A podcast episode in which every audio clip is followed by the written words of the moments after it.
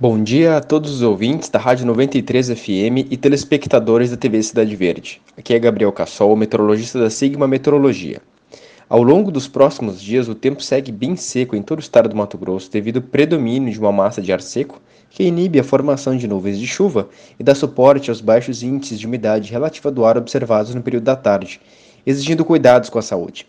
Nesta sexta-feira, o sol segue marcando presença entre poucas nuvens e não há expectativa de chuva em toda a região do Médio Norte, que abrange municípios como Sinop, Vera, Tabaporã, Itaúba, Sorriso e municípios vizinhos. As temperaturas durante o amanhecer oscilam entre os 17 e 18 graus e durante a tarde ficam entre os 32 e 33 graus. No final de semana, as condições do tempo não mudam e persiste a condição de tempo seco em todo o estado.